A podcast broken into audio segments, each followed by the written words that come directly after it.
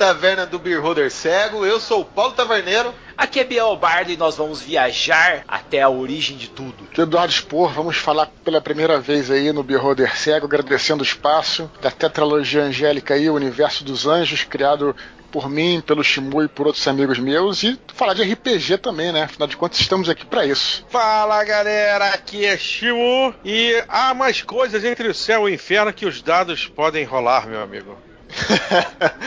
Puxa uma cadeira, compre uma bebida aqui hoje. O papo aqui vai ser anjos e filhos do Éden. Mas isso depois dos e-mails. Hydra, parece que você ainda não entendeu. O quê? O que disse? Ah! Ah! Minhas garras estão congelando!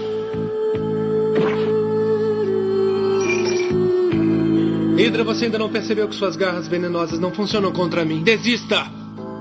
Isso é impossível. Nem mesmo os cavaleiros conseguem suportar o meu veneno. Eu não compreendo. O que será que está acontecendo? Mas é isso mesmo. As suas garras não tocaram meu corpo por causa da armadura de bronze de cisne. Ela nasceu da parede de gelo eterno que nunca derreteu em milhões de anos. A sua estrutura é impenetrável. Nada nem ninguém no mundo poderá me derrotar por causa dela. Derrotarei a todos os cavaleiros, até o último. Sou o único que entre eles poderá possuir armadura de ouro. E vou provar isso. Vocês não perdem por esperar. Pelo jeito, ele está pensando que é invencível, não é, Jabu? Tá se achando com essa armadura de gelo. Nenhuma garra pode penetrá-la, nem destruí-la, nem o mais forte dos cavaleiros. Ninguém poderá me derrotar, nem um verme insignificante como você, nem ninguém. Desista, Hydra. O que é isso? O que é isso? Tem cristais de gelo em todo lugar. O que é isso? Seria uma alucinação ou eu? Não, infelizmente para você, Hydra, não é nenhum tipo de alucinação. Adeus! Ó de diamante!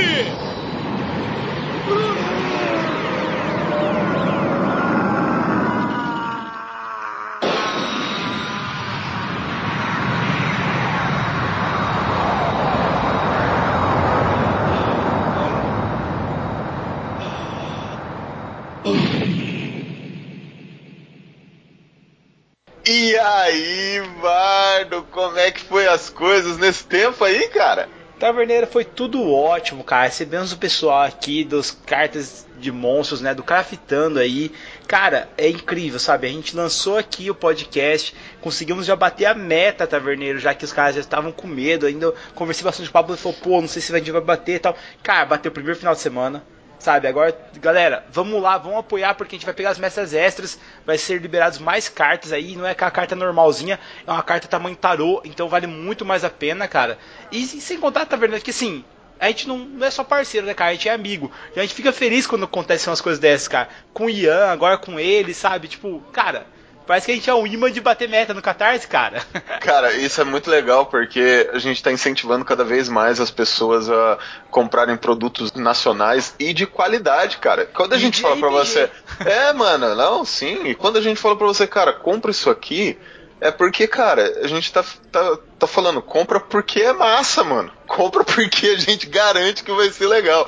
Então, fica atento aí, você ouvinte que tá escutando a gente, você padrinho, você nossos amigos aqui da taverna. Cara, fica atento, cara, que a gente só tá indicando coisa boa e tem muita coisa boa vindo aí, Bardo. Com toda certeza, Taverneiro. E galera, eu peço aqui mais uma vez pra você. Manda seu e-mail para contato@beholdercego.com. Nós queremos o seu feedback para saber quais temas você quer ouvir aqui no cast. Queremos saber aí o que você está achando do nosso podcast, o que, que você acha que a gente pode melhorar e estamos aqui de braços abertos para te acolher. Se você nunca jogou RPG na vida, venha para o nosso grupo de padrinho, não é mesmo, Taverneiro? Cara, não tem mais desculpa pra você não jogar RPG. Nosso grupo de padrinho, mano, tem muito mestre, tem muito player e não falta mesa, né, Bardo? Não, com certeza. E galera, se você está ouvindo hoje, quinta-feira, dia 1 de agosto, do lançamento, amanhã, dia 2, sexta-feira, eu vou narrar um Terra Devastada. Que só os jogadores vão saber se eles ouvirem esse daqui a tempo. Por quê? Vai ser uma aventura, Taverneiro, de exorcismo em Terra Devastada. Todo mundo vai chegar e vai fazer tipo Ronan, sabe? Colocar escoteiro, blá blá blá, fã de Bear Grylls, e os caras vão se lascar porque serão só problemas sobrenaturais para eles resolverem, cara. E eu tô pensando em fazer uma parada tipo daquele demônio, sabe? Que a pessoa rela e daí ela tem sete dias para se virar, sabe? Senão ela é a próxima a ser caçada pelo monstro. É eu quero tipo- tipo, galera. É tipo Seven Days, só que no toque. Isso, é isso mesmo. Tem um filme que é desse assim, galera, mas assim. É, o cara escuta a fita, pô. O cara escuta, o cara vê o, o vídeo. Não, não, Caraca. tem outro, cara. Tem outro que é do toque, que o demônio vai passando o toque, você não sabe quem que é o demônio, cara. É novo, aliás, novo desse ano, eu acho, sei lá. Mas, galera. É o seguinte- Passanel da Morte, maluco. Passa- É, é bem isso mesmo. E galera, se você quer jogar, é muito simples. padrim.com.br barra cego ou picpay.me barra cego. Eu dou preferência pelo PicPay porque ele cai na hora lá e ele já avisa a Prix que tá ali na cozinha e ela já fala assim, Bardo, tem gente nova do grupo. E daí eu já vou lá, já e assim, cara, tá sendo muito legal, porque como tem bastante padrinho, nós estamos com mais de 100 padrinhos, cara, é uma acolhida geral. Tem um questionário que o padrinho novo vai preenchendo ali quando entra, vai respondendo, já vai interagindo já, sabe que tem alguns maus elementos que ele não pode se misturar. Por exemplo, Taverneiro, você jogaria com um mestre que te faz chorar? Cara, lógico, mano. Ô louco, Eu jogo- Taverneiro, pelo amor de Deus, cara. Eu vou, vou ser bem sincero, velho. Eu jogo qualquer mestre que cause sensações intensas em mim. Uh, então, esse narrador que eu vou te falar, que é o Marcelo Catra Rebelo, cara, ele provoca Não, não. emoções. Esse, esse É. mestre não, maluco. O sobrenome dele é Catra, maluco. Eu tô de boa.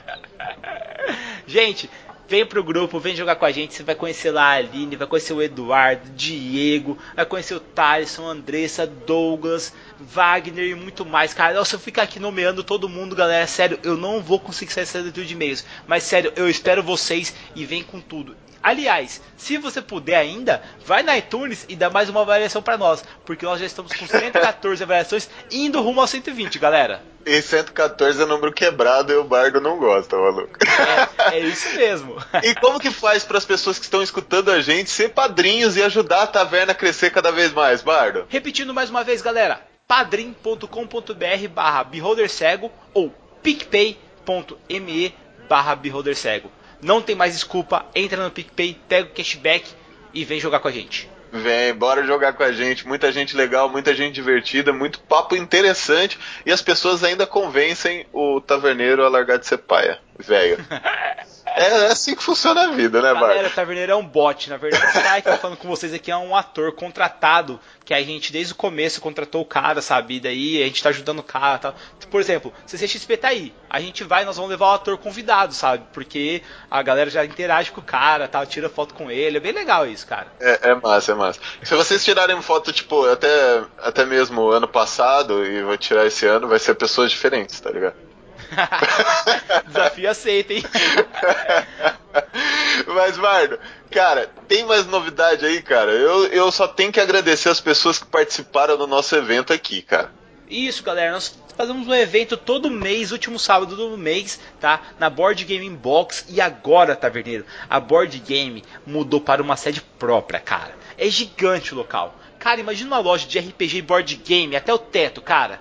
Aonde você vai lá se divertir, vai jogar, você pode locar o jogo pra você levar pra sua casa pra você jogar. E tem gente lá, que é o Jorginho, as outras pessoas que estão ali pra ensinar você a jogar esse board game. Ele chega, você chega lá e fala assim, cara, eu quero um board game pra jogar com a minha filha, tal, tal, assim, idade tal. Ele, cara, olha, acho que você vai curtir esse aqui. E já indica pra você, cara, é a melhor coisa. E eles acolheram a gente pra jogar lá, Taverneiro, junto com eles, nesse evento que nós fazemos, que é denominado o Evento da Taverna. Não é mesmo? É isso mesmo, Bardo, é isso mesmo. A Board Game Box, gente, é um lugar muito legal onde você, tipo, pô, às vezes você fala, putz, cara, eu não sei se eu vou comprar esse jogo, porque esse jogo é caro pra caramba. Sabe como que é jogo de tabuleiro, né, Bardo?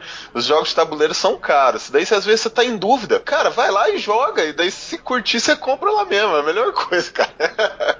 É isso mesmo, galera. E o melhor lugar para você conhecer é a Board Game Box. Se você é de Londrina e você joga RPG, você ouve podcast, você tá aqui por engano, cara, sério, vem jogar com a gente, meu. Você vai adorar nossos eventos. Tá eu, a Prix Taverneira, Andressa, Titis lá. Tá todo mundo ali para receber vocês. Vem jogar junto que você não vai se arrepender, gente. Mas Taverneiro, mudando de papo, tem e-mail aí para você?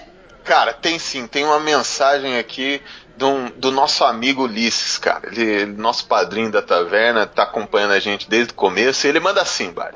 a taverna está agitada como em todas as noites. O som de conversas altas, risadas e cantorias preenche o salão, por onde os goblins apressados correm para matar a fome e a sede de uma centena de aventureiros. Pô, por isso que eu gosto do Ulisses, cara. Ele é tipo um bardo, tá ligado? Ele já aumenta, centena, sabe? A, a nossa taverna já é já so, sobrecarregada aqui na parte de baixo. No meio, de, no meio desse alarido, um grito de ladrão se sobrepõe. Um meio orc persegue um halfling pelo salão, desferindo golpes furiosos contra quem contra quem se ponha entre ele e sua caça. Cara, só cuidado para não quebrar nossa estátua, mano. Demorou muito tempo pra gente quebrar nossa estátua aí do grande do grande ciclope no meio do salão, né, não, Bart? Exatamente, cara. Vou falar pra você que essa, essa estátua aqui foi muito bem-vinda. E galera, ilustradores que estão nos ouvindo, estou esperando a ilustração desse ciclope segurando a caneca de cerveja.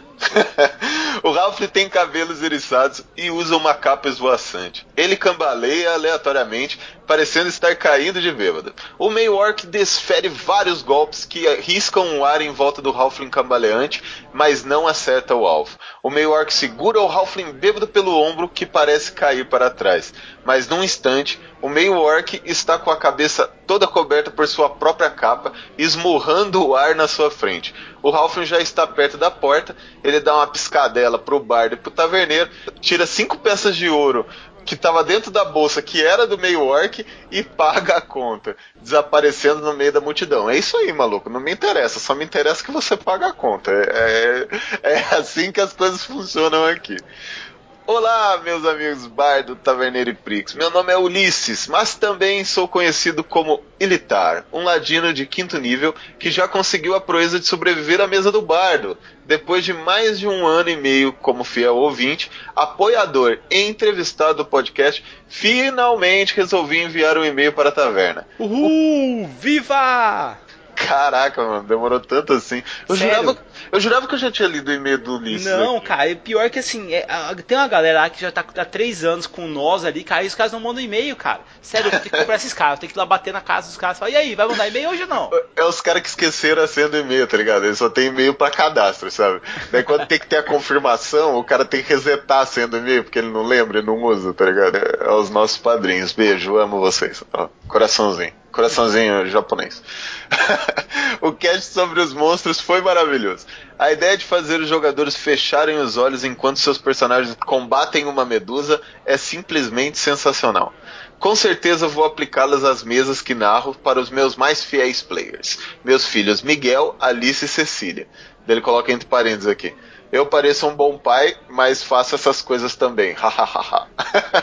cara, Ulisses e a Melina são os melhores pais que eu conheço, cara. Sério, só perdem pra Zoe. Eu falo que meu filho eu vou deixar a Zoe criar, porque a Zoe ainda deixa até hoje. E ele já tem 5 anos de idade.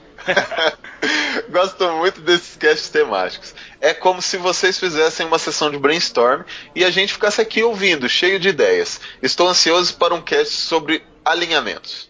Tenho certeza que vocês já têm uma fileira de assuntos para tratarem, mas gostaria de sugerir mais uma pauta, sem pressão, ele coloca aqui, Bard. Uhum. Referências. Ele quer que a gente fale sobre referências. Nossa a... senhora, meu Deus do céu, vai ser... cara, vou precisar de uns três casts falar de todas as referências que eu tenho. Pior. Acho que tanto narradores e jogadores, novos ou experientes, gostariam de ouvir um pouco mais de vocês falarem sobre livros, filmes, quadrinhos e animações que influenciaram a forma de vocês narrarem. Deixo aqui as minhas cough, cough, peças de ouro para pagar a conta e algum meio orc perguntar sobre mim, eu me mudei para outro planeta. Saudações, Ulisses, do RPG. Galera, o RPG é uma conta de Instagram onde o Ulisses posta todas as coisas relacionadas aos filhos dele ali e o RPG. É legal que ele posta muitos sistemas ali onde ele coloca para narrar para as crianças. E é uma coisa legal porque é outra pegada, gente. Eu conheci o Ulisses quando ele narrava Hora de Aventura e ele foi no evento e, cara, quase não consegui conversar com ele. Depois que nós conseguimos sentar num boteco para conversar, sério, é sensacional. Vão lá no Instagram e, por favor, sigam o RPG também, além do Beer Holder Cego. Cara, muito legal mesmo, Ulisses. Obrigado por enviar o e-mail aqui, cara. Você, você meio preguiçoso aí, demorou, mas obrigado. obrigado por você enviar aqui pra gente, cara. É sempre um prazer receber o seu e-mail. E também a sua presença nos nossos eventos é muito legal. Você que quer jogar ali com o Ulisses, você que quer ver o Ulisses, você que quer conversar com ele, ou conversar com a gente também aparece, aparece nos nossos eventos. E, cara, Ulisses, brigadão, cara. Continua mandando e-mail aí pra gente, a gente gosta do seu feedback. Gosta Não espere mais um ano para mandar o próximo e-mail. É, maluco. Depois, se, ó, se você tivesse pedido esse cast, a gente já teria feito. Só fica a dica. Taverneiro, eu puxo aqui a coruja do Vinícius Mendes. Ele fala: Fala, Taverneiro, fala, Bardo. Eu vos dirijo essa mensagem através de uma magia de quarto nível contida em um pergaminho muito raro. Mas eu conseguia com alguns segredos de mestres que desenvolvemos com o tempo. Venho desenvolvendo um sistema de RPG e queria saber o que vocês gostariam de ver nesse sistema. Vocês, a comunidade, se possível. Meu objetivo é fazer um sistema com mecânicas passivas de interpretação que não caia no simples com esse talento mais dois no teste de arrombamento. Eu procuro desenvolver uma abordagem que ofereça uns bônus mecânicos ao jogador e uma vantagem interpretativa que não seja mecanizada. No exemplo, o talento de arrombamento que eu usei, também é descrito que o personagem com esse talento deve estudar e praticar arrombamento antes de pegar os efeitos desse talento. Isso dá uma necessidade de interpretar o seu personagem e como ele evolui, contratando professores, aprendendo com o próprio grupo, desenvolvendo apenas um livro, intuição. Quero evitar o simples, opa, peguei um ponto aqui, um talento, uma habilidade de classe, x-perícia, meu dog ganha vida e por aí vai. Eu quero propor a lógica de combate, totalmente mantendo os combates maneiros. Talvez uma entre old school e o que temos hoje aí sobre explorar o combate. Vou lá enfrentar um Lich porque meu Deus tem um problema com ele. Vinícius, cara, eu acho muito legal essa criação assim, só que, cara, isso que você falou pode ser tratado no roleplay, sabe? Você não precisa colocar tudo isso que você falou se o personagem, aí no caso o jogador, fizer um background legal, não é, Taverneiro? É isso mesmo, galera. Às vezes a gente fica. Pô, como que a gente vai fazer isso na questão de regra? Como que a gente vai fazer isso na questão de, de mecânica? Qual que é o melhor. Até mesmo, vou até pegar pesado aqui, vou falar, qual que é o melhor sistema para usar? Cara, não tem. O sistema que você vai usar é o sistema para você se divertir. A regra é uma maneira de, de limitar algumas ações e dificultar algumas ações durante o jogo. Mas o Rolling Play, gente, se a gente o RPG, que é Role Play Game, é um jogo de interpretação. Então, se, fizer, se os personagens fizerem um background legal, se vocês também abrirem mão de um pouco dessa questão de tudo tem que estar nas regras, tudo tem que estar quadrado, lógico, também não pode exagerar muito, mas uma boa parte pode ser interpretação livre facilmente, né, Bardo? Com certeza, cara. Uma coisa que eu vou dar de dica aí, você falou ali de fazer os personagens evoluírem e, e eles interpretar essa evolução. Cara, o legal é conto cada personagem, ele, cada jogador vai fazer o seu conto de como o seu personagem está treinando, dos momentos aonde eles estão descansando, aonde eles não estão em aventura. Eu fiz isso com os meus jogadores uma época, cara, deu super certo. Cada um falou que ia fazer isso e tal, o treinamento como foi, tal, o elo com os animais que eles pegaram, o elo com as armas, o treinamento, o que aconteceu. Isso, cara, cria uma ligação, um bond muito forte entre jogador e personagem que faz com que eles interpretem cada vez melhor na mesa, cara. Você acha que isso faz com que as pessoas também comecem a desenvolver características de role play? Tipo, cê, cê, Com certeza, acredita? cara. Até porque você se sente sendo parte. Aliás, você sente que aquele personagem é parte de você, sabe? Eu acho que escrever sobre o personagem melhora muito o modo como você vai interpretar ele. Cara, eu acho, eu concordo muito com o que você está falando, principalmente, Bardo, vou, vou até bem, sendo bem sincero com você, na criação em conjunto, sabe? Eu acho muito importante, não na criação em conjunto do personagem, mas no momento de criação de personagem, os personagens, o, as pessoas que vão jogar estarem juntas, sabe? Isso, isso é muito legal e ajuda muito o crescimento e o desenvolvimento de um background mais, mais pesado e mais intuitivo, sabe? Meu amigo, isso que você tá falando dá totalmente pra um cast inteiro, cara. pior, pior que dá mesmo, Bardo. Mas enquanto esse cast não vem, Bardo, bora pro cast. Bora pro cast. É um deles. Deles? É um anjo. Eu sou o primeiro anjo, amado acima de todos os outros. O amor perfeito. Mas como todo amor verdadeiro, um dia se tornou uma mentira.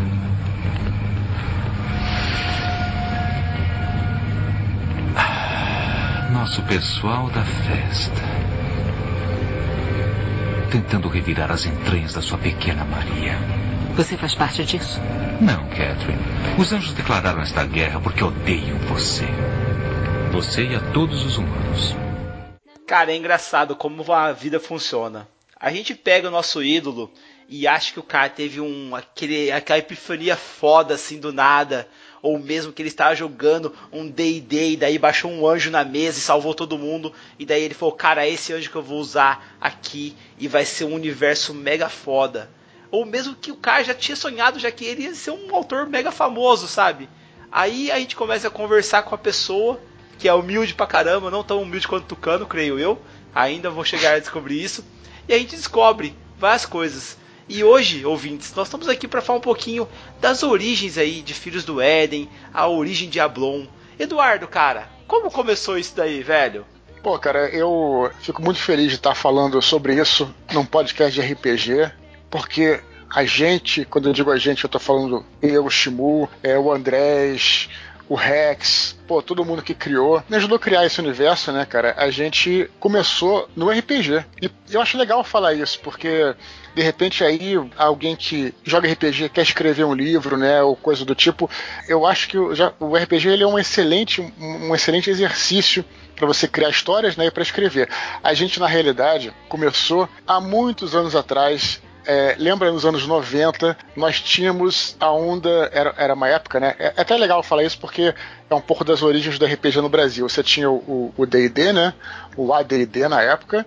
E aí, de repente, lá pelos anos 90, chegou um jogo totalmente revolucionário pra gente, que era o Vampire, né? O Vampiro à Máscara, depois com o Lobisomem Apocalipse, Changeling é, e todos os outros mais, é o Mago, né? Mas quando o World of Darkness, como foi chamado, chegou, causou um impacto é, sem igual né, no mundo do RPG.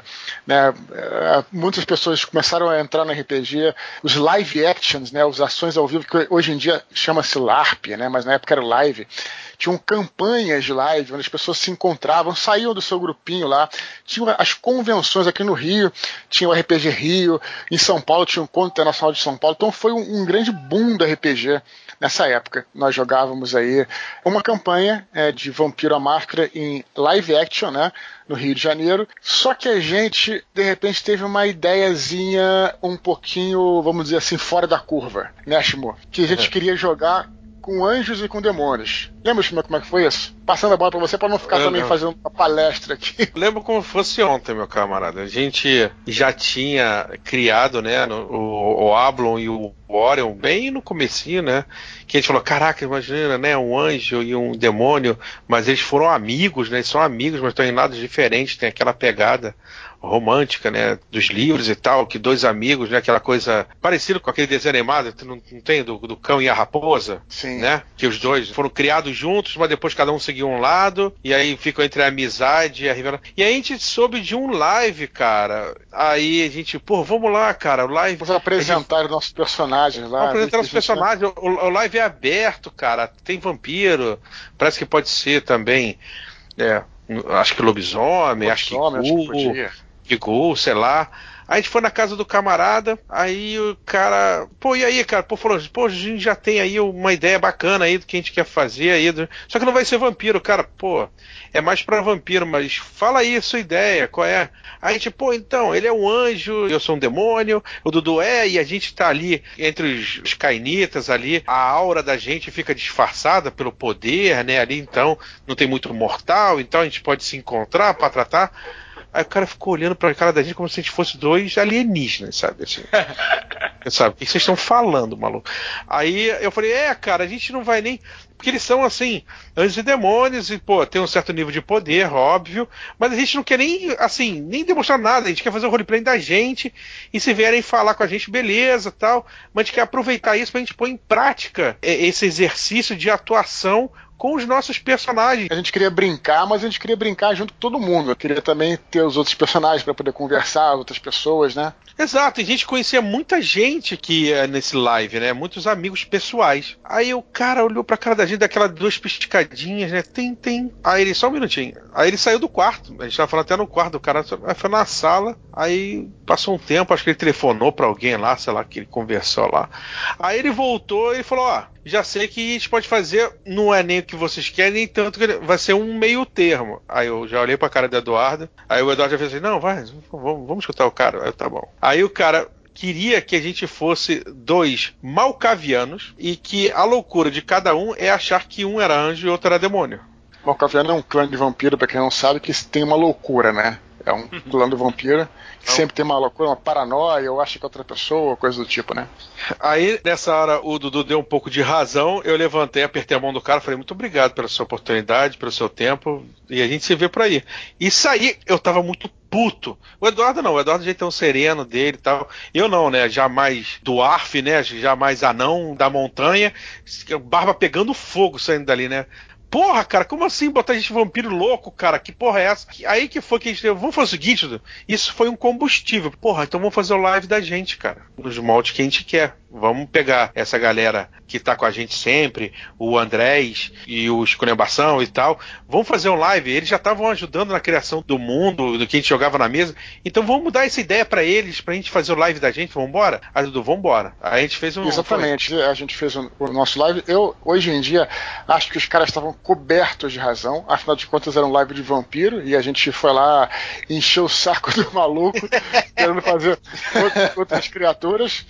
Mas eu não só hoje em dia dou razão, como eu agradeço imensamente todas as negativas que eu tive. Depois na frente, já falei muito as negativas em relação ao livro, mais pra frente, né? Mas nesse, nessa origem aí, essa negativa foi muito importante, porque levou a gente a criar o nosso próprio live action, o nosso próprio. A gente jogava tanto live, né, como como o RPG mesmo de mesa, né? E na época a gente muito inspirado, isso eu já falei lá nos Nerdcasts antigos, né? Muito inspirado no Anjos Rebeldes, né, aquele filme de 95 com Christopher Walken, e nos quadrinhos da Vertigo. Eu já lia tudo que saía de Vertigo, não só Sandman, Hellblazer, que Hellblazer era o Constantine, né?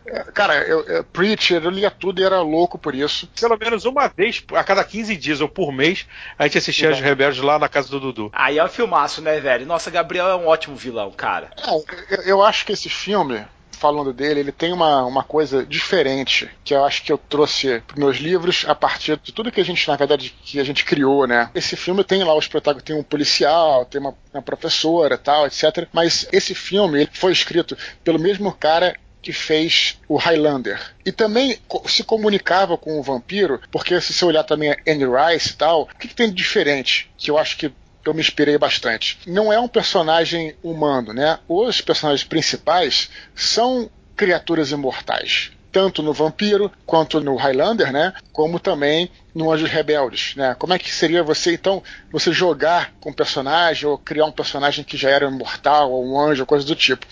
Então isso a gente trouxe muito para os nossos jogos de RPG. Primeiro tentamos jogar com o sistema da White Wolf. É, é, sempre foi um fracasso esses, esses sistemas iniciais. para quem conhece o sistema do vampiro e tal, ele é por. É, cada bolinha que você tem são, são os dados que tem para jogar, né? Então aí você, por exemplo, tinha uma coisa engraçada que é, o personagem que está na Terra há milhares de anos deve conhecer muitas linguagens. Então acho, eu me lembro que o Ablon tinha 67 pontinhos de linguagem que viravam a ficha, sabe? Você via assim, aí ele virava para trás da ficha. Eu virei. Eu, eu achei muito engraçado isso. que a, a, gente fazendo as fichas por live, o, o, o Dudu fez a ficha, e eu só tô vendo o Dudu pintando bolinha, aí daqui a pouco ele vira a folha e continua pintando. aí eu falei, que porra é essa, Dudu? É a linguagem do Abro. Eu falei, cara, bota vezes 60. Coloca o um número aí, pô. Ele não, cara, pra, pra, ficar tem que representar, tem que representar. Foi engraçado, é legal. E um monte de bolinha intimida muito mais do que um vezes 60, desculpa falar, tá? Exatamente. Aí, aí, você imagina a gente, a gente jogando. Enem, você imagina a, gente jogando com, essa, com esse monte de dados. É possível, né? Aí depois aí a, gente, a gente fez vários sistemas e tal, a gente vai falando mais pra frente, mas o interessante da origem foi isso, né? Porque teve essa origem no live, no, no, no, no, é, no, no White Wolf, né? No, no World of Darkness, e aí finalmente a gente foi desenvolvendo as histórias que depois viriam a se tornar o livro, né? Pô, Du, tá. muito massa, cara. Você começou a desenvolver, pelo que vocês estão falando, vocês já tinham alguns personagens pré-estabelecidos, né? Antes de dessa Isso. live fatídica aí, né? De, uhum. Na minha era live também, maluco. Eu jogava cara, by night e tal. Cara, pra ter uma ideia, cara, pra você ter uma ideia. A primeira tentativa de live que a gente fez, que a gente deu da nossa cabeça, quando a gente apresentou a ideia, a gente estava voltando da praia. A gente foi na casa do André, a gente morava em Ipanema. A gente tava na praia. A gente, porra, a gente conversando, pilhado, no, na, no, nos anjos, e Eduardo dando as ideias dele, a gente, caralho, maluco, e, e entrava aquele brainstorm. A gente ficou tão. Ah, vamos jogar um live. Vamos. Dentro da casa do Andrés, né? E, cara, nego de bermuda, sabe qual é? A, a bengala do, do, do Orion era um cabo de vassoura, cara. E nego se divertiu pra caramba, sabe? Então, tudo nasce, o pessoal tem aquele glamour que as ideias nascem num lugar especial e tal. Não, cara. Às vezes aí no, sabe, no, no, no, teu quartinho aí que você está escutando, no teu playground que você joga com a tua galera, nasce uma, uma ideia que no futuro, se você desenvolver, vira uma coisa grandiosa como é a obra do Eduardo, bicho. Então, porra, nunca deixe de acreditar, cara. Invista nessas ideias que você tem aí que você acha, ah, isso aqui não vai a lugar nenhum. Para com isso. O bacana era como a gente, a gente é muito amigo, né? A gente nem precisava de ficha muitas vezes, né? Porque a gente entendia é, quando é que o cara fazia uma ação, de repente, que, sei lá, que ia ser mais poderosa. Eu acho que isso é uma coisa que, que eu sempre gostei de jogar RPG assim, né? Não uma partida competitiva.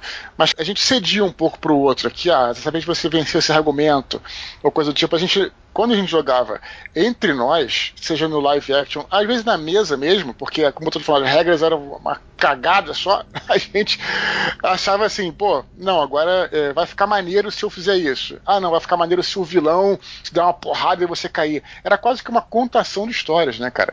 É, o RPGista, é, na verdade, assim, é muito uma criança que gostava de brincar de polícia ladrão e na realidade cresceu, mas que continua com essa, aquela vontade de criar, de recriar histórias, né, cara? E a gente fazia isso direto, né, cara? É muito maneiro. Isso é muito legal, porque eu falo isso direto, às vezes nos eventos que a gente faz, a galera vem perguntar sobre é, RPG e qual o sistema e tal e tudo mais, as pessoas ficam muito presas no, no, nas regras e nos dados mesmo e esquecem que aquele personagem tem características próprias que às vezes não precisa ter uma rolagem de dado para especificar certas coisas, sabe? Então eu, eu, acho que é muito legal vocês falarem isso porque é o, é o que a gente defende aqui também que às vezes o, você tem que se livrar um pouco desses desses dados aí e também ir um pouco no roleplay. Lógico que é super importante ter uma regra como base, principalmente nos momentos críticos ali, né, para ter aquele, aquele fator aleatório de é, até da questão de você conseguir desenvolver um personagem que seja bom em algo, não bom em tudo, e um equilíbrio e tudo mais.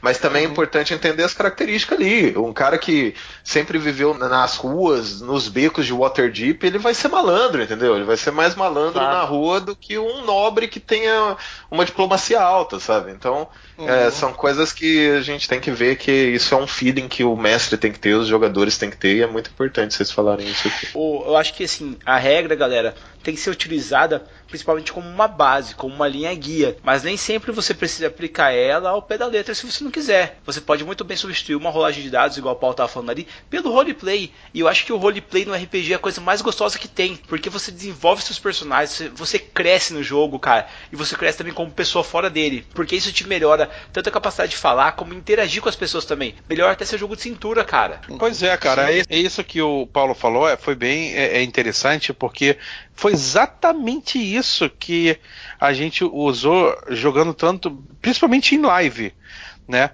A gente sabia que cada personagem que a gente fez lá, a gente estabeleceu onde o cara era melhor, sabe? Porra, o Apoleon era o cara físico, maluco. Não é. nem, então, cara, ele, ele, a gente sempre cedia quando a questão era física e ele se metia, sabe? Porque tá na, no conceito do personagem ele ser a, a brutalidade física. Como o Ablon. O Ablon era o cara da maestria em armas, sabe? E combate estratégico. Não tinha cara para disputar com ele aquilo. E o Orion era o cara do conhecimento, sabe? Era o cara que, que, conhecia sobre as coisas, sabia os segredos e tal. Então nessa área também ele era imbatível. Então havia essa concepção e a gente sabia, como o Dudu bem disse, ceder quando permeava pela área do outro, sabe? Isso ficou é, muito o, fluido. O meu foco nesse sentido de RPG, quando eu, eu sempre fiz, e aí eu levei isso pro Ablon, até para falar em termos de regra, eu sempre gostei dos guerreiros que eu botava mais pontuação em constituição do que em força. Era mais comum, é mais comum, né, a galera que faz guerreiro, personagem de luta e tal, jogar em força, né? A, pontuação. Eu sempre fui de que queria ter mais hit points para resistir a porrada. Né? Então, enquanto o Apolion era o mais forte fisicamente, né? o Ablon, claro, era um cara muito hábil nas armas, e no, até na luta sem armas, né? mas era muito resistente, tinha constituição muito alta. Daí que gerou cenas, muitas cenas que foram para o Batalha do Apocalipse, né? que apanha muito, muito, muito, muito contra o Lúcifer lá, depois contra o Gabriel, toma um pau do Gabriel tal. Também muito inspirado numa coisa que eu sei que vocês gostam também, que foi a nossa inspiração pesada, que era o Cavaleiro do Zodíaco, né, cara? É, Pô, o Abra Ceia. É, ah, não. É, tipo ceia, né? Não, ah, não. não, não, não, não, Você que apanha. O Ceia ele era matéria de apanhar pra caramba e nunca caía. Só socava aquela musiquinha. Aí a voz da Saori, ceia! Pronto, já levantava. É, eu sempre gostei mais do Cisne, na verdade, né? Spin-off, você gostava mais do Cisne. Qual que vocês curtiam mais, cara? Ih, que diferente. Mas, mas Apesar de, todos, que quando o Dudu. Apesar... de ouro e tal. Não, não, não. Isso é outra parada. É uma parada, é uma Ah, você parada, outra só os de- parada. de bronze, cara. É, de bronze. Aí é Sabe por quê? Porque eu vou contar aqui um spoiler danado. O Dudu pode até ficar um pouco constrangido, mas o Dudu mestrou uma aventura de Cavaleiro do Zodíaco pra gente no Não, sistema várias, da Mar Marvel. Vários, vários. Sistema excelente. Puta, mas fala aí que depois Qual? eu falo. Continue, continue, Shimon, depois eu passo. jogou, a gente jogou Cavaleiro do Zodíaco Dudu mestrando no sistema do Marvel Super Heroes, daquele da TSR. E eu era o Cisne, o escolhambação era o Shiryu. Animação é amigo nosso, né, amigo É. nosso. O, o Andrés era o Pegasus e tinha até tinha Shun e tudo, meu irmão. E o Ikki era, era o Pet. Não, É. o Ikki era o Pet e o Shun era o Petinho, que era o mesmo na vida real. Não, Entendeu? cara, acho que era o contrário, bicho. Porque os dois é, é interessante porque os dois eram irmãos na vida real e faziam o papel dos irmãos dentro do Cavaleiros, sabe? É muito bacana. É, esse sistema, só pra pra falar aí, que é até interessante isso, né? Porque o nosso papo fluindo aí tem tudo a ver com, com o nosso tema. O sistema da Marvel, o sistema que é da TSR da Marvel, eu não sei como é que tá hoje em dia, se tem outro sistema e tal, mas ele era muito bom, porque tinha uma tabela universal, você jogava um D100, né? E eu levava na tabela. Então o que acontece é o seguinte, eu quando joguei pela primeira vez, eu joguei com um amigo meu mestrando, eu fiz um personagem que tinha poderes do gelo tal.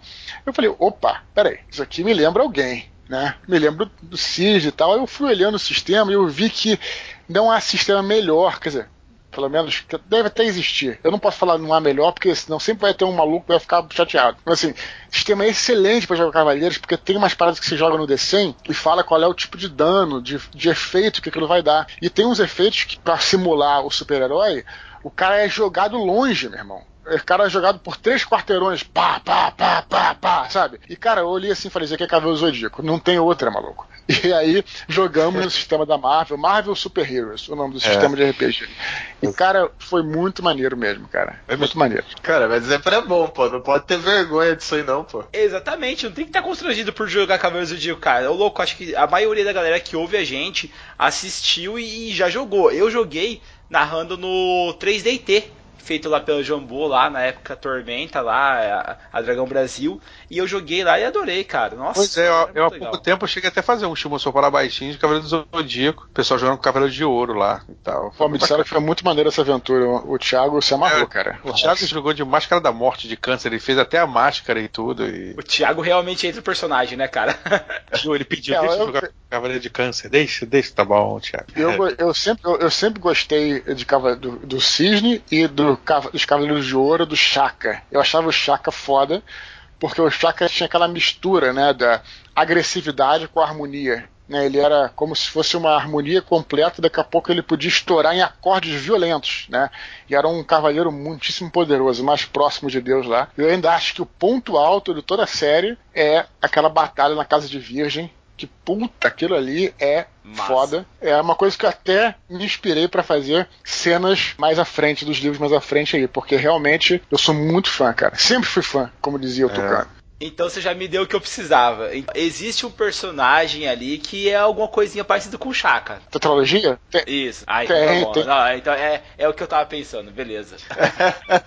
e tirando Cavaleiros, assim, da onde vocês tiraram outras inspirações desse universo, assim, Pra desenvolver realmente é, é, essas questões, assim? Não, então a gente tinha, né, como eu tava falando, o- a Vertigo, né? e, uh, a Vertigo tem a, o Anjos Rebeldes, como eu falei, o Cavaleiros. Eu me lembro que a gente jogava muito, apesar de a gente jogar os livros da, do Vampiro, jogava muito AD&D. Também foi uma inspiração legal, né? Porque especialmente no sistema de magia, né? Eu me lembro que lá no Batalha do Apocalipse, lá em Babel, tem um personagem que é um invocador que também no D&D até hoje, né? Você tem aquelas escolas de magia, né? a conjuração, a invocação, sim. os especialistas, e tal. E aí também tem essa coisa. Muito da, da, da, também, eu falei muito do vampiro, mas ainda no RPG, afinal de contas estamos aqui num podcast de RPG, eu acho legal falar sobre isso. Muita coisa do não dos personagens, mas do universo. Isso e acho que é legal, por isso que eu acho bacana sempre que possível trazer o Shimu, veio de uma campanha fantástica que ele mestrava pra gente de lobisomem. Qual é a diferença do lobisomem pro vampiro, aí no caso, né? O vampiro tem todas aquelas coisas mais urbanas tal. O lobisomem tem. ele trabalha muito o mundo espiritual. Né? E embora a questão do tecido da realidade, da película, da Umbra, não sejam coisas criadas por nenhum de nós, nem por os caras do, do RPG, seja, seja até questões mitológicas mais antigas, aquilo realmente é, entrou no nosso universo através do lobisomem. Tô certo, Timo, nessa parte aí da película e tudo mais? Pô, com certeza, né, cara? O tecido da realidade, assim, tem muito a ver com, tipo, a Gauntlet, né? A, a, morta, a mortalha entre os mundos, né? E a concepção de outros reinos. De outros, é, reinos, é, é de outros umbrais, a concepção também de é, é, seres oníricos, né? Serem porque no, na cosmologia do lobisomem, os deuses também são seres oníricos, são seres umbrais, sabe? Osíris, Zeus, existem em, em seus reinos no Umbra Profunda e eles lá são seres oníricos, né? assim como são seres etéreos no universo da Batalha do Apocalipse. Então, eles mais ou menos bebem da mesma fonte, né? As duas paradas. Perfeito, e, o, perfeito. e o lobisomem estrutura isso bacana, né? Estrutura isso legal pra gente entender. Perfeito. E também veio daí, né, a partir desse modelo aí do, da White Wolf, as sete castas né, ange, angelicais, né? As sete castas celestes e as ordens infernais, né? Porque em todos esses livros, seja no Lobisomem, no Vampiro, no, no, no Aparição, né, que é o Wraith, que depois falava, eles sempre dividiam assim: dividiam em clãs, dividiam em tribos, dividiam, sei lá, em.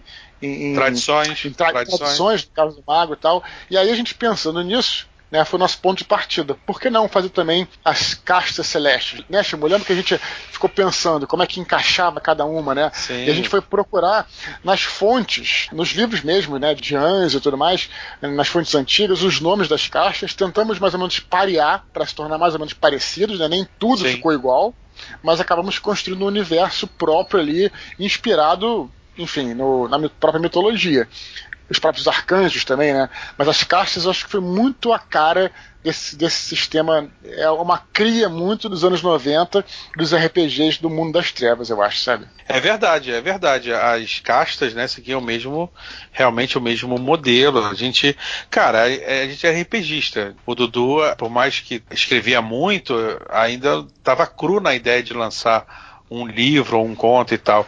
Então a gente trabalhava com o que a gente mais tinha familiaridade, né? Que a gente conseguia mais trabalhar, que é realmente esse modelo. E todos os personagens ali do romance e até mesmo ali da tetralogia foram personagens jogados por vocês, gente? Porque o Ablon foi jogado, isso eu sei. O Sim. Orion também, o Apollyon também, mas a Kyra, por exemplo, e alguns outros personagens, tipo o Levi. Então, essa pergunta é interessante porque é muito engraçado porque o Batalha do Apocalipse ele foi jogado muito nesse sistema da White Wolf, né? Então nós temos aí alguns personagens que eram players, né? Você falou o Ablon, o Apollyon, o Orion, tem o Nathanael, tem o Amael, tem o Aziel, todos esses foram jogados na mesa e mais alguns que certamente não vou lembrar de todos.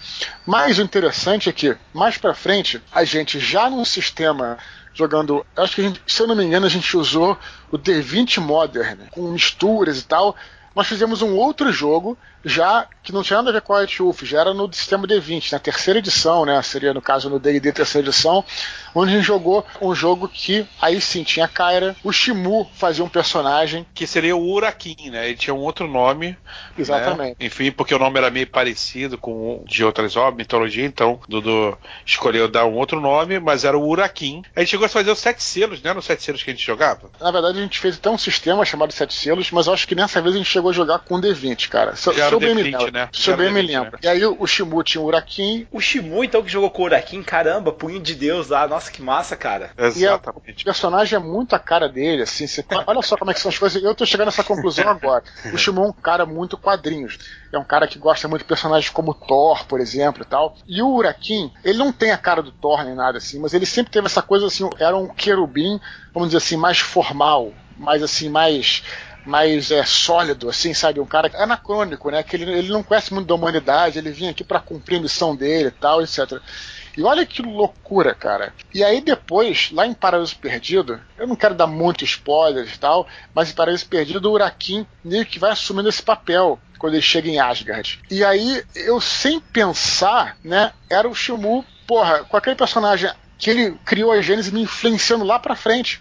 Porque quando eu tava escrevendo sobre o Urakin, só para dar um exemplo de- entre vários, na realidade eu, eu tinha um Shimu na cabeça, o que, que ele faria jogando com esse personagem, assim como quando eu escrevi sobre o Daniel, o que, que o Thiago Rex, meu irmão lá, faria jogando com esse personagem, né? Como é que ele controlava o Daniel, o que, que ele faria, quais são as ações dele, a Kyra, era minha irmã. Com a Juju, né? Exatamente, como é que ela agiria daquela maneira, ter uma personalidade mais de líder, de liderança e tal.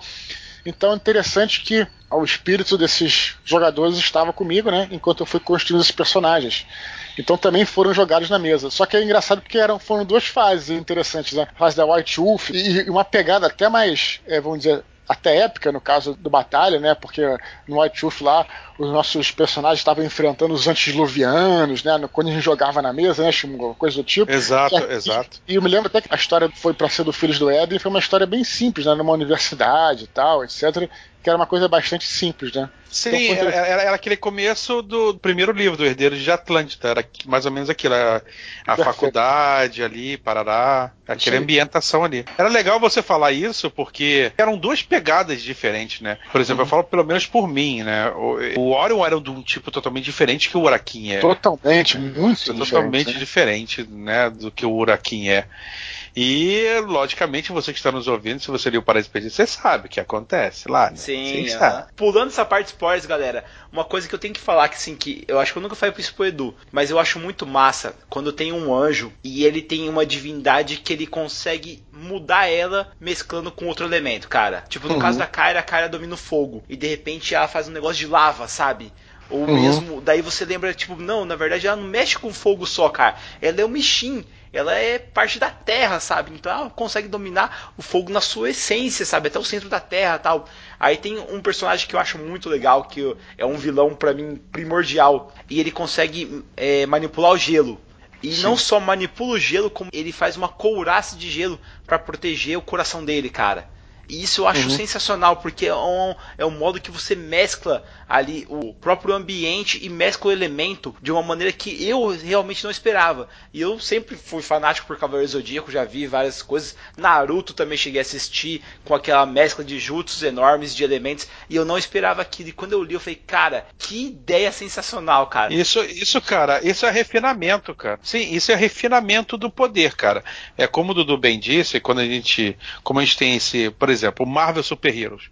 O Marvel Super Heroes, ele tem lá uma coisa chamada Power Stance, que nada mais são, que nada mais é, né, na verdade, do que o refinamento do poder. Então, por exemplo, você tinha controle de fogo, né? Aí você podia ter um refinamento do poder, é, fazer esculturas de fogo, como uma prisão, igual o Tocha Humana faz, sugar o, o calor do local, deixando o ca- o local frio. Uhum. Isso você fazia com controle de fogo. Então, esse refinamento do poder sempre teve na cabeça, principalmente do Eduardo, que dava ideias pra gente, pra gente, pô, Pô. dá pra fazer isso também assim e tal, galera, não sei o quê. E, e um negócio que dava um sabor especial aí também, de novo, voltando pro Cavaleiro Zodíaco. né, as técnicas, né, cara? Isso era muito. Gente, isso é uma parada que a gente sim. se amarrava, cara. Ah, assim, a gente era certeza. louco. Por, pô, quando falava que a, a, o cara tem aquela técnica secreta. Né? É. Então dá aquele golpe sim. especial, aquela técnica secreta, mas só ele não conhece. E mais, quando o cara chegava no nível de, de arauto, né? Que era o sexto, sexto ciclo, né? Na realidade, o cara desenvolvia, assim como os Cavaleiros de Ouro, desenvolvia uma técnica especial. Lembra? Que era o sétimo única a técnica única, né, cara? Que o Orion era da onisciência, no caso, né? O Apolion. O Apolion era aquela que ele usa no livro depois, que é a destruição total, né? Destruição em massa, que aí destrói tudo e tal. Isso é altamente Cavaleiro Zodíaco e também tem um pouquinho de RPG, né? Então, daí que vem essa, essa coisa. E aí, o, o caso do Andril, que você deve estar se referindo aí, também é um tipo de anjo e tal que tem uma coisa especial, né? Que é essa coisa do coração e tal. Mas aí como é que você vai matar ele? É uma coisa que se coloca muito nos jogos de RPG e também nas histórias é, em geral, né? Que você tem um, e quais são as pistas que você coloca ao longo da história que só vai ter um jeito de matar aquele personagem especial tal e aí você tem que descobrir no RPG é um jogo para você fazer isso no livro também é um jogo do leitor contra o, o autor contra o leitor, para ver se ele consegue encontrar as pistas que vão levar aquilo a acontecer no final, né? Cara, você mesclou agora o RPG com o livro. E como é que foi transpor essa aventura de RPG para um romance? Eu vou até perguntar isso porque eu, como narrador, acho que vários outros jogadores ou narradores que estão ouvindo a gente aqui já pensou e já teve uma aventura muito foda e quis colocar isso num livro para vender, sabe? Quis escrever isso. Como é que foi isso aí? Como é que você fez tudo isso, Dudu? Bom, você transpor uma aventura de RPG para um romance, assim, para uma história, não diria nem um romance, mas se você que quer escrever um conto baseado na sua aventura de RPG e tal, eu acho que é importante a gente mudar algumas coisas e pensar qual é o foco que você vai seguir. Né? Porque no RPG você tem muitos focos, né? Você vai fazer uma aventura de RPG, o cara pode de repente numa sala, ou de repente numa outra sala que não tem nada a ver e tal. Eu acho que toda história a gente tem que pensar, pelo menos é como eu faço, gente, estou falando isso e cada um faz da maneira que quiser. Falo isso com, realmente com toda humildade, assim, sem querer nada a ninguém. Mas sempre que você constrói uma história, acho que você tem que pensar o seguinte: sobre o que, que é aquela história. Né? Então, por exemplo, se no futuro a gente tem a aventura aí que nós fizemos, está disponível PDF gratuitamente, que é Sombras do Abismo, né? A gente já falou, já nós só falamos sobre essa aventura aqui. No, no podcast. Se eu quiser escrever um conto baseado nessa aventura, eu não vou poder falar de todas as salas, porque no, na aventura cada um pode correr lá pela sua sala tal e fazer tal coisa, enfrentar tal bicho e tal. Não, eu acho que você tem que pensar. Esse, esse conto é sobre o quê? Ah, será que é sobre um, só um personagem que está chegando ali na, naquela prisão e o que, que ele pensa, o, como é que ele age? E é sobre o que? Essa história é sobre poder, é sobre ambição, é sobre medo, é sobre amor, é sobre transformação. Então é isso que a gente tem que pensar. Quando você escreve alguma coisa, você tem que buscar um foco. E obviamente foi isso que eu fiz no caso no Batalha do Apocalipse, no Filhos do Éden também. No Batalha a gente tinha várias cenas é, cenas desconexas. Cenas que aconteceram no jogo. Cena que você faria melhor do que como o cara fez. Não, não, cenas muito boas, né? Como a morte do Orion, por exemplo, né? Eu acho que esse spoiler eu acho que eu posso dar, porque o Batalha já, pô, já tem muito tempo mas ele sacrifica, ele fala: é, a minha redenção é morrer como um cavaleiro atlante, né? Então aí ele se redime e tal. Todas essas coisas são muito maneiras no RPG. Agora, a gente tinha essas cenas desconexas, né? Que o Shimu tinha inventado, essa parte do, do Orion e tal. E como é que a gente faz para você juntar isso? Aí você tem que fazer um trabalho de costurar e encontrar um foco. Olha, meu foco é esse aqui. Tanto é que quando eu comecei a escrever o Batalha, eu me lembro que eu ficava enrolado, porque eu queria falar sobre tudo. Aí falei, não, vou falar sobre Apocalipse, aí vou colocar os flashbacks em volta, que todos os flashbacks vão servir para que o personagem evolua. Então é diferente, cara. Você tem que encontrar um foco, pensar no que é a sua história e pensar num personagem, ou alguns, né, mas nos protagonistas para poder seguir adiante. Eu acho que essa é a grande diferença. Não sei se vocês concordam comigo aí ou se ficou alguma, alguma questão nesse sentido. Maluco, eu concordo. E o player faz muita merda, sacou? Não dá pra colocar tudo. Não é que faça merda, não é que faça merda, é que faz coisas que não acrescentarão na história. Vamos lembrar disso, assim, até para você, esse teu comentário foi importante até para esclarecer. Eu me lembro quando tive curso de roteiro, roteiro de cinema são duas horas, né? Claro que o livro você pode escrever quantas páginas for. Mas eu lembro que no roteiro de cinema você não tem tempo para falar nada que não seja crucial para construir aquela história em duas horas. Você não tem. No livro você tem, mas mesmo assim, pô, você vai falar, pô, se o cara, como eu tô te falando, se o cara foi lá numa cela, lutou com um personagem que não acrescentou nada na história, mas no RPG é um barato, tá entendendo? É a diversão do cara. Mas na história, se não acrescenta, você não coloca, você corta, talvez mencione, entendeu? Então, eu acho que o maior problema que os RPGistas têm ao escrever sobre as suas aventuras, sobre os seus contos, sobre as suas aventuras, é essa falta de foco. Você não pode falar sobre tudo, tem que focar naquela história. Uma curiosidade aí, do... você já chegou um momento que você estava escrevendo o um livro lá de boa e tal, e daí você entrou em um conflito foda porque um personagem não faria determinada situação, por exemplo, sei lá, o Shimu não faria determinada situação e você estava fazendo e daí você teve que mudar ou você não mudou? É, não, porque eu sempre preparo antes, né? Eu sempre preparo a história antes, preparo o roteiro antes de escrever. Então realmente eu sei o que, que vai acontecer. O que, mas tem um paralelo que é interessante aí que também conversa bastante com o RPG. Que apesar de eu, de eu é, saber o que, que vai acontecer, assim como você é um mestre e você cria a aventura, você não tem controle sobre os seus personagens. Você vai colocar a situação e o personagem vai agir conforme ele for agir na hora. Isso é muito verdade quando, por exemplo, você coloca uma situação e aí você já imaginou que a situação roteirizou, mas você está escrevendo mesmo, na hora que vai escrever o livro, mesmo o diálogo e tal, e o personagem fala de uma maneira que você não, sabe, que você não, não planejou. Né? O Daniel era muito isso, né? eu planejava fazer tal coisa ele falava e agia de forma totalmente diferente. É quase que uma coisa meio esquizofrênica, né? Mas eh, na realidade você está incorporando um personagem e está deixando ele fluir, né? Então é mais ou menos isso, né? É parecido. Falo isso porque, lógico, eu não. Eu, eu até comecei a escrever alguns contos e tal. Mas no próprio. Eu sou um cara que eu sou um mestre que eu crio muito o universo antes de mestrar, sabe? Uhum. Então eu crio os NPCs e as características dele e eu dou vida para eles assim, né? Pro, uhum. Para esses personagens e tipo eu sei como eles agiriam né, em determinadas situações de acordo com, com as características dele e tal. E de repente eu me pego numa logicamente provavelmente numa proporção muito menor do que num trabalho de escrita em uma, em uma situação que eu não tinha planejado, mas aquele personagem faria aquilo, entendeu?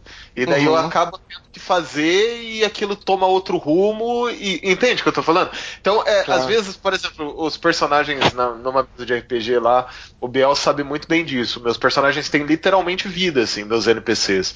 Então, às vezes, entra numa situação que, tipo, eu olho pro player assim, até com aquela cara fala, mano, eu não tenho o que fazer, sabe? Tipo, é, é o que ele faria, ele tá fazendo isso agora, sabe? Porque uhum. ele acabou tendo vida própria. Eu acho que para vocês que estão desenvolvendo e até jogaram com esses personagens, é, também deve ter um pouco disso aí, né? Tipo, os personagens ganham vida própria, que chega até conversar com você, autor, e você que está desenvolvendo uma aventura para esse universo, e às vezes fala, cara, não, não vou fazer isso, entendeu? O próprio personagem vira para você e fala, não, eu não tomaria esse caminho, sabe? Uhum. É, isso é muito importante. É, essa é a grande dificuldade, né? Você respeitar o roteiro que você fez e ao mesmo tempo respeitar a, a veracidade do personagem. Isso é um desafio brabo, sabe? Um desafio complicado para um, um. Porque também se você não respeitar o que o personagem está querendo fazer na hora, ele se torna um pedaço de papel, como você falou, né? com vida, né? Fica estranho. Para ser, ser orgânico, você também tem que respeitar a vida do personagem. Ao mesmo tempo, também tem que seguir um roteiro. Por isso também que é chamado de roteiro. Né? O livro é livro, mas o roteiro é só um mapa do caminho que pelo menos a gente, eu, o Leonel e alguns autores que eu conheço, a gente roteiriza muita história, né? Não quer dizer, mais uma vez, que isso seja um. Tem muita gente que não roteiriza e, porra, é excelente. Mas pelo menos a gente roteiriza. Acho que esse é o grande desafio que é juntar essas duas coisas na literatura, sabe? Tá, uma coisa que eu queria perguntar, Edu, ali você tá falando de roteirizar tudo mais, mas uma coisa que eu vi na Batalha do Apocalipse, e eu nem sei se eu posso comentar isso ou não, o mundo não para. Por uhum. exemplo, a Blon está inconsciente e realmente isso acontece e tal, mas o mundo não parou, cara. Como é que você conduz esses NPCs ali? Ah, essa personagem aqui vai virar essa maga, ela vai conseguir isso, isso, isso. Ah, esse personagem aqui vai fazer isso, isso, isso. Ah, esse personagem, ele eu vi o pai dele morrer, mas ele vai fazer isso, isso, isso.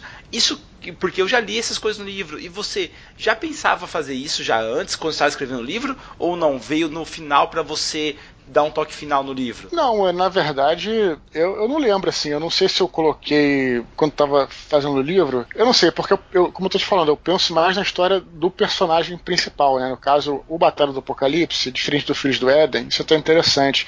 Ele é focado num personagem. Tem vários personagens secundários que são bem maneiros também, mas eu pensei no protagonista, né? Seguir a história do Abel, né? E o que existe em volta é o que circula aquilo ali. Mas o que eu acho interessante aí no que está falando dos outros personagens, especialmente os humanos e tal, é justamente ver como é que eles envelhecem, né? Isso é uma coisa muito presente que acho que eu trouxe muito do Entrevista com o Vampiro e das crônicas vampirescas, que é uma coisa que tem um pouquinho tanto no Ablon e tem mais no Daniel lá para frente, que é essa coisa da melancolia dos anjos. Né? Quando os anjos estão na Terra e quando eles começam a conviver com a humanidade, até se aproximar de seres humanos, é muito difícil para eles, porque os seres humanos vão morrer, vão envelhecer. Né? O que acontece, no caso, no Batalha do Apocalipse, a Shamira não, que ela é imortal, mas tem esse personagem aí que está se referindo, né? Que é o Pollux, que é um personagem grego lá, aquele que envelhece no final, ele uhum. até encontra, tipo, tem a Flor do Leste, né, que Sim, vai também vai pro Oriente e vive uma vida inteira enquanto ele tá dormindo, né, cara? E aí de repente ela vive uma vida inteira tal. Mas isso faz parte de se tornar também um universo orgânico. Porque isso dá a sensação de que podem existir muitos, vamos dizer, hoje tem uma palavra para isso, spin-offs. Muitas pequenas histórias que derivariam disso, né? Eu acho interessante você colocar a vida nesses caras também, porque você pensa, como está falando, no, no, universo, vamos dizer assim, multifacetado, né? É que quando você lê, você acha que enquanto o Ablon dormiu, cara, a Shamira, ela inventou um monte de coisa, ela correu atrás de poder, ela cresceu muito, sabe? E você fica imaginando o tanto que essa personagem viveu nesse tempo, sabe? Que o cara tava ali dormindo. Porque quando ele acorda, meio que assim, você olha, cara, ela tá muito poderosa, fala, nossa, que massa. A trajetória da Shamira, né, ela é interessante pelo, pelo seguinte caso, né, que ela, na verdade, o grande poder que ela ganha depois que ela enfrenta um, um pra galera que não leu, vou tentar falar sem muitos spoilers, mas de uma maneira talvez um pouco didática, um grande arquimago, né? E o arquimago vem atrás dela e ela está no canto dela lá, sem fazer nada. E o arquimago vem atrás dela para poder destruir ela, pegar os poderes todos dela e, enfim, e, e, destruir o próprio Ablon, né? O que acontece é que ela arma uma armadilha pro cara, né? E o que é interessante, porque o Ablon vai tentar salvar ela, e aí quando vê que chega lá, porra, ele não consegue salvar ela, ela fala, não, deixa comigo, eu já sei de tudo e já preparei tudo, né? Que ela estava esperando que ele chegasse, e, e então, na verdade, ela se beneficiou de uma ambição que não era dela era do próprio Zamir, né? Que tinha essa ambição e acabou indo em direção à ratoeira. Então acho que essa é, é a grande questão da Shamira. Uma pessoa que nunca procurou poder, mas o poder sempre veio até ela porque ela justamente não estava preocupada com isso. E eu acho que isso, e eu acho que é talvez a moral da história, posso falar assim, que é que é uma coisa que eu acredito de fato na nossa vida real, essa coisa da competitividade, né? Eu acho assim que eu sempre falo assim, cara, você não precisa ser melhor do que o outro, você precisa só fazer o melhor que você pode. Isso é uma coisa que eu penso muito pra minha vida, sabe? Às vezes a gente fica pensando, ah, quero ser melhor do que aquele cara. Tá perdendo tempo, cara. Perdendo tempo pensando no que o cara faz, no que o cara. Se o cara melhor ou pior. Não, cara. Sabe? Faz o melhor que você pode. E eu acho que essa é a moral da história no caso da Chamira. Pelo menos era isso que eu queria contar. Por que eu tô falando isso? Porque é o que eu tava falando antes. Essa história, a história dela é sobre o quê? É sobre isso que eu estou falando. Então, pensando nisso, né? Sobre o que, que eu vou falar? Vou falar sobre tal coisa. Eu acho que é por aí. Cara, que massa, cara. Eduardo, você desenvolveu o primeiro romance, que é a Batalha do Apocalipse, depois teve a trilogia Angélica. Posterior a isso, você desenvolveu um sistema de RPG baseado no D&D quinta edição. Como é que foi essa experiência de sair do RPG ir pro romance e voltar pro RPG? Pô, foi muito maneiro, o Shimu vai poder falar também aí, porque participou bem disso, né? A gente, na verdade, lançamos em 2016 o Filhos do Universo Expandido, que é aquele livro de ilustração, todo desenhado pelo Andrés, né, pelo Andrés Ramos, e aí a gente queria colocar um capítulo de RPG. A gente não estava querendo fazer um sistema próprio na época, a gente queria colocar um capítulo que fosse compatível com as regras do D&D. Só que as regras do D&D terceira edição, a gente já falou aqui, fez um programa só sobre as edições do D&D. E o D&D terceira edição é excelente, mas eu, eu brinco dizendo que é o Roll Master do D&D. Era, pô, uhum. muita regra, ia ficar muito complexo, porque, pô, os anjos às vezes são muito poderosos, né? Então não ia dar. E aí, quando saiu a quinta edição, e aí saiu o que ia ser regra aberta para a quinta edição, a gente falou, pô, temos aí uma possibilidade de fazer um suplemento, né? Um suplemento que vai entrar no livro e fizemos. Lembrando que ele é muito simples, é algo simples. E a simplicidade dele é justamente para que você, mestre, possa acrescentar o que você quiser. A gente fez a classe e raça, ela é resumida em uma coisa só, que é a casta, a casta de anjos. Eu já vi gente jogando, ele pega uma classe e também pega uma casta. O personagem fica poderoso que é o diabo. Também pode fazer isso. Então, cada um faz como quer, modula como quer.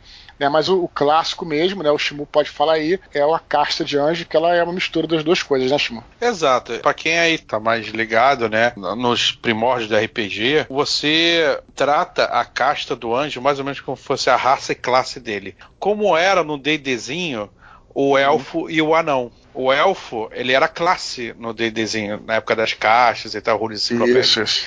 E o anão também. O elfo era um tipo de fighter mage e o anão era tipo de um fighter cleric. Né? Já no D&D, né, fazendo esse paralelo, a caixa de anjo, para melhor ser entendido, seria mais ou menos nesse esquema.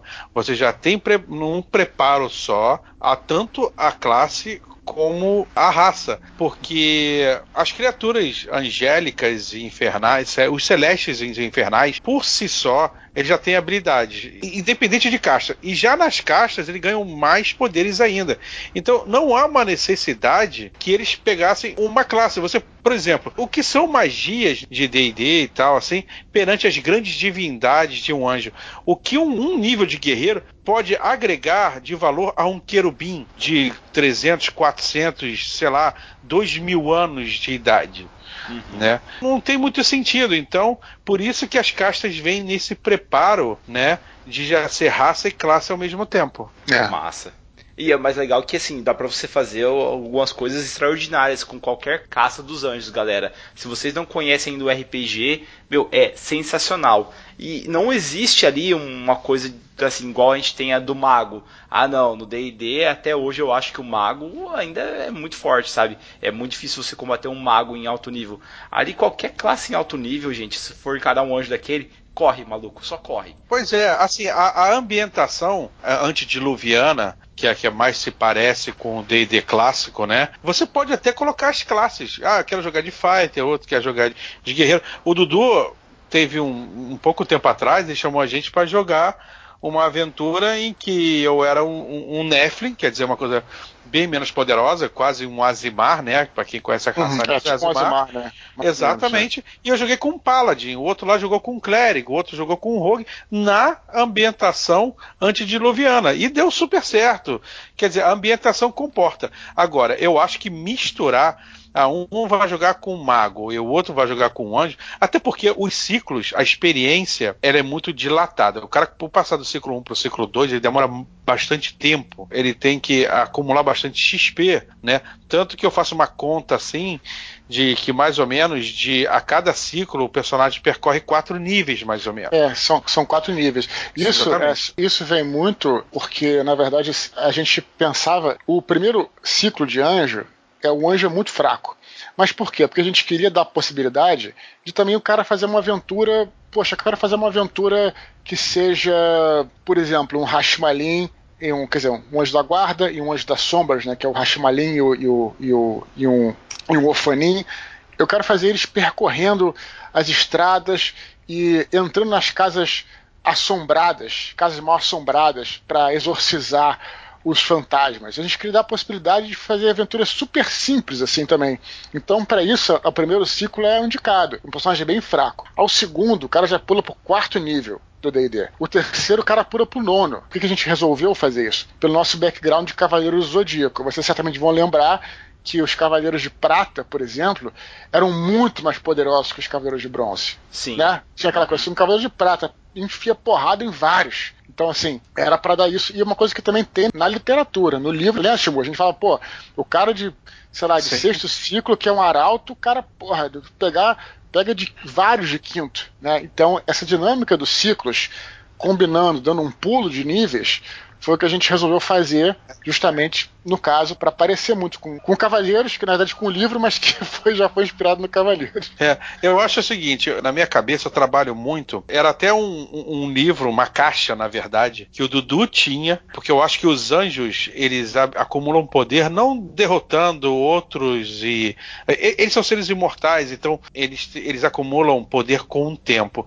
Então qual outra criatura fantástica para mim, na minha concepção, que acumula poder com o tempo? Dragão. O Dudu tinha uma caixa chamada Council of Worms. É, do Andrés, Nessa... do Andrés. Do era Andrés. do Andrés? De, é, Dona do Andrés, tá? Uhum. E a gente chegou a jogar isso, e era uma caixa onde, onde a ambientação se rolava numa ilha, onde você podia jogar com dragões players dragões. O XP era baseado na idade do dragão. Então você passava da idade 1 ao 12, né, que era a idade máxima lá do dragão. Os níveis eram a idade deles.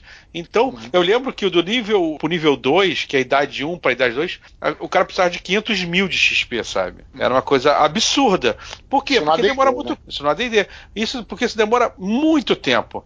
Então, eu, na minha cabeça, para os anjos, foi mais ou menos assim, quase a mesma coisa, sabe? Porque é o tempo de experiência que eles têm que eles acumulam para desenvolver suas habilidades e refiná-las né? Até o ponto de chegar lá em cima e o ponto de desenvolver uma habilidade única, né? uhum. né? Então por isso que ele também precisa bastante de XP para passar do primeiro para o segundo ciclo e assim por diante. Uhum. Pô, que massa, cara. O, quanto tempo demorou para vocês treinarem esse sistema e esse método? Ou foi rapidão assim que vocês desenvolveram? A gente chegou a jogar algumas aventuras, né? O inclusive o próprio Sombras do Abismo, né? Que foi, foi um teste aí pra gente Sim pra gente fazer. Eu fiz, eu fiz mais os testes pelo, pelos Sombras do Abismo mesmo, vários playtests e tal.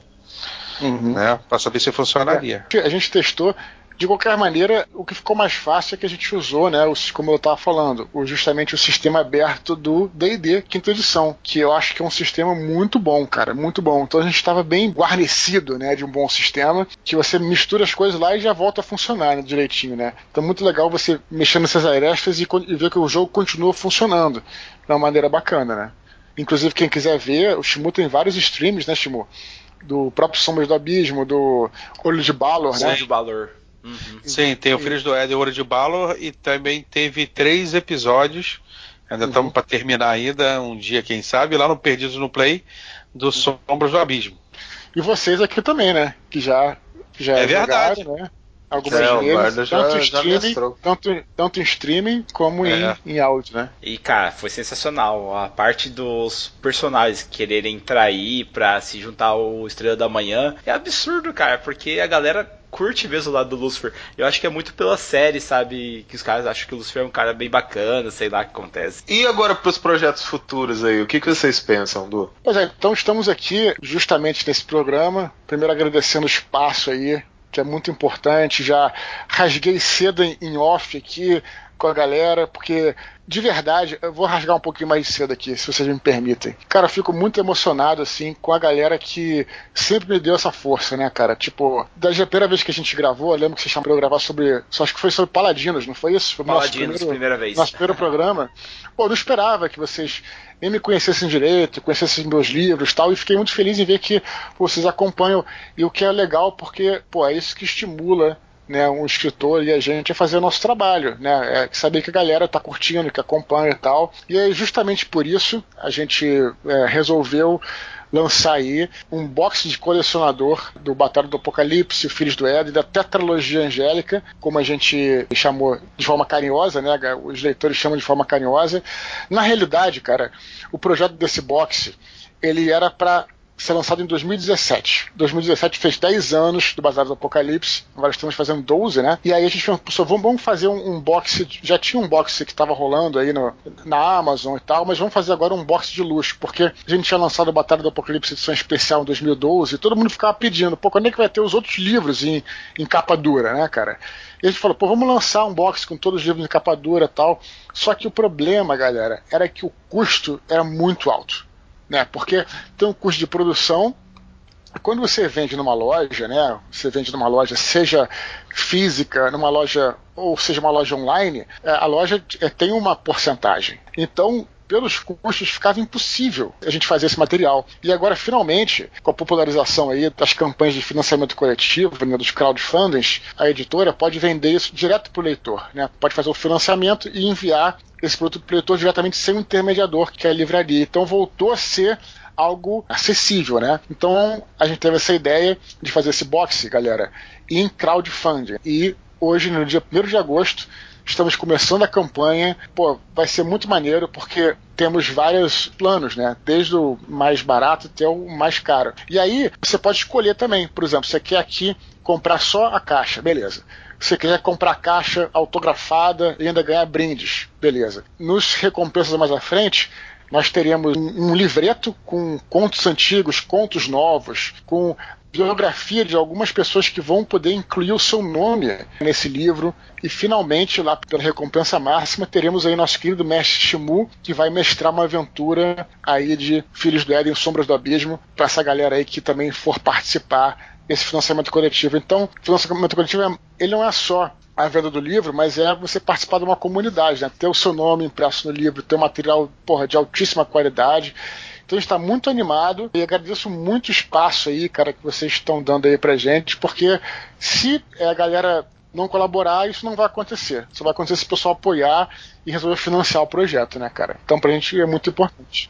Mas você que tá dando espaço pra gente colocar o nome lá no livro, velho, porque a gente vai estar tá junto nesse financiamento. E eu tenho certeza que nós, como vários nossos ouvintes, vão estar tá junto, cara. Assim, Eduardo, esse negócio de pertencer, cara, é, é muito legal a gente falar disso, porque, cara, é, é lindo o universo que você criou e a gente fazer parte dele é maravilhoso, sabe? Eu falo como leitor. Eu, se fosse assim, ah, pô, nem sabia que os caras me conheciam. Cara, quem que era o Beholder na época quando a gente chamou o Eduardo para gravar, sabe? E assim, não é só o Eduardo em si. Cara, você me apresentou Shimu, você me apresentou o Rafael Pinho, seu primo, que nossa, é sensacional. Cara, você me apresentou o Renderia, né, que a gente falou uhum. todo né, André Ramos, mas é, a gente conhece ele como Renderia, que o, o, meu Renderia gravou com a gente. Nossa, ele fez uma ilustração linda pro Beholder aqui, sabe, gente?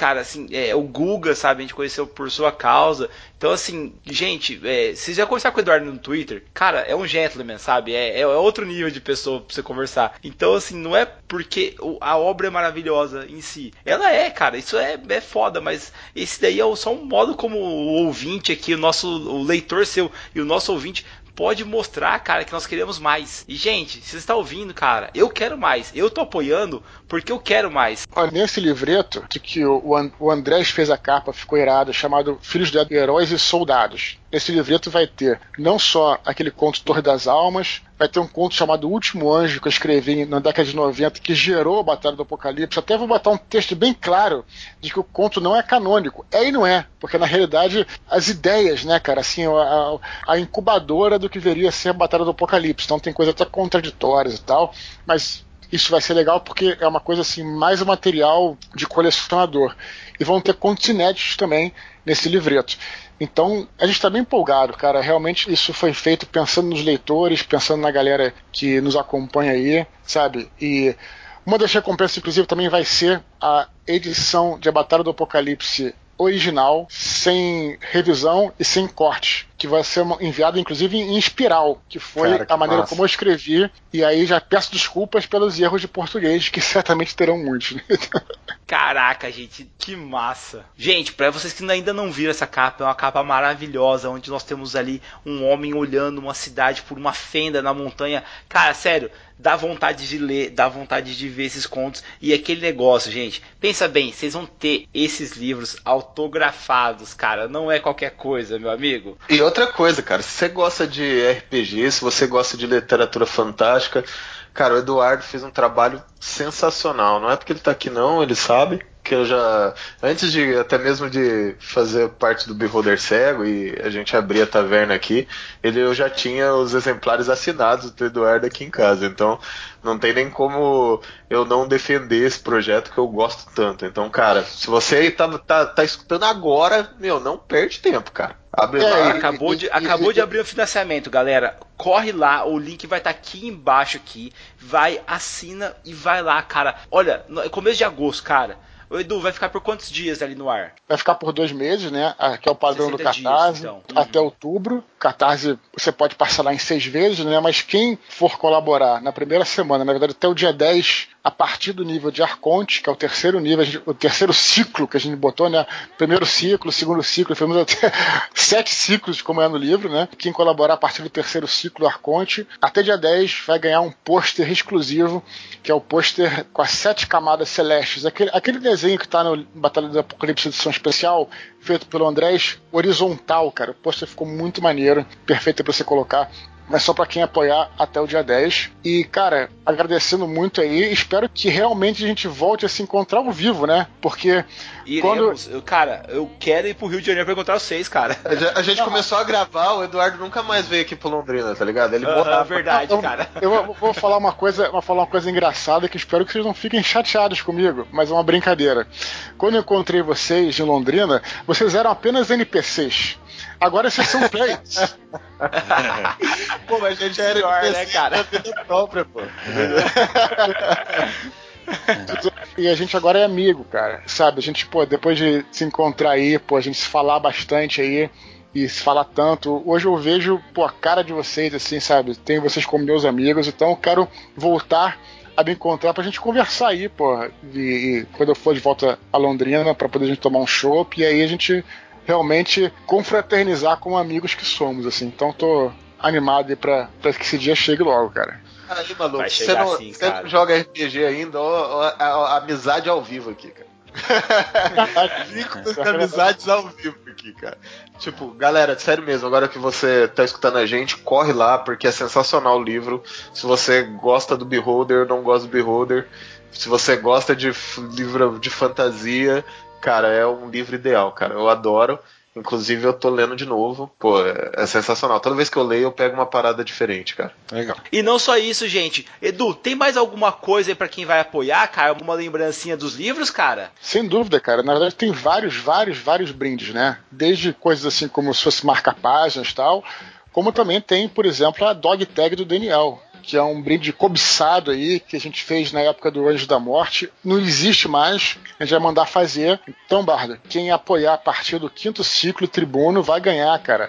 A dog tag do Daniel, vai ganhar. Uma coisa que a gente fez que foi muito legal também, outra recompensa física, é os pins das castas. Então você ganha sete pins das sete castas. Se quiser ficar com sete, beleza. Eu só vou usar o do querubim. Eu quero saber do querubim.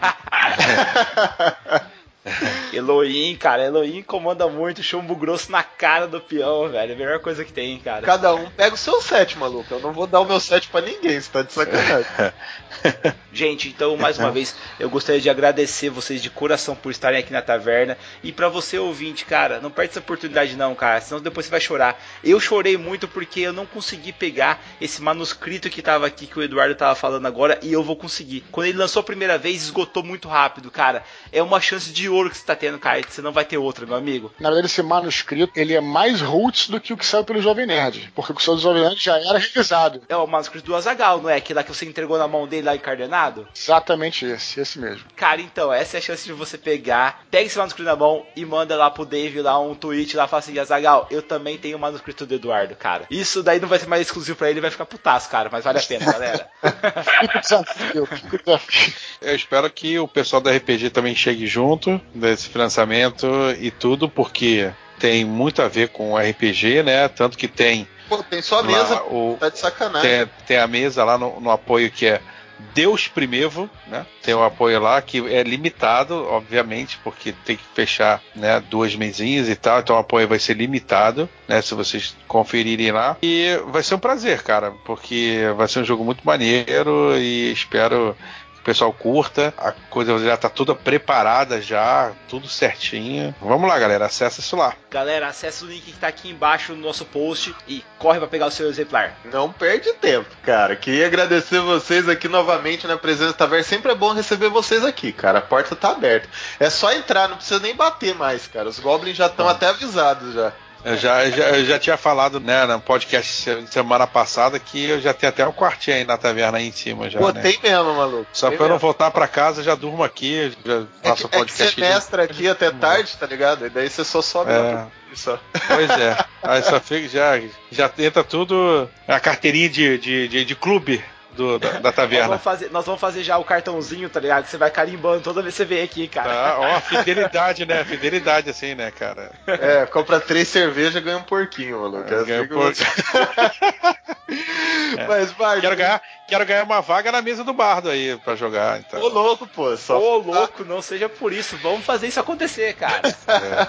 Ó, eu tô lendo aquele livro lá, hein, bardo. Vamos, vamos, né? Cara, que legal. Eu quero ver isso acontecer, cara. É. Mas, bardo, enquanto a gente não tá jogando, enquanto as pessoas estão subindo pros quartos reserva sem pagar a taverna, que eu já tô sabendo aqui, aumenta esse som aí e dá um tempo pros nossos ouvintes ir lá e apoiar o Edu. Até mais, galera. Até o próximo cast. Falou, galera. Tchau, tchau. Valeu, pessoal. Valeu, povo.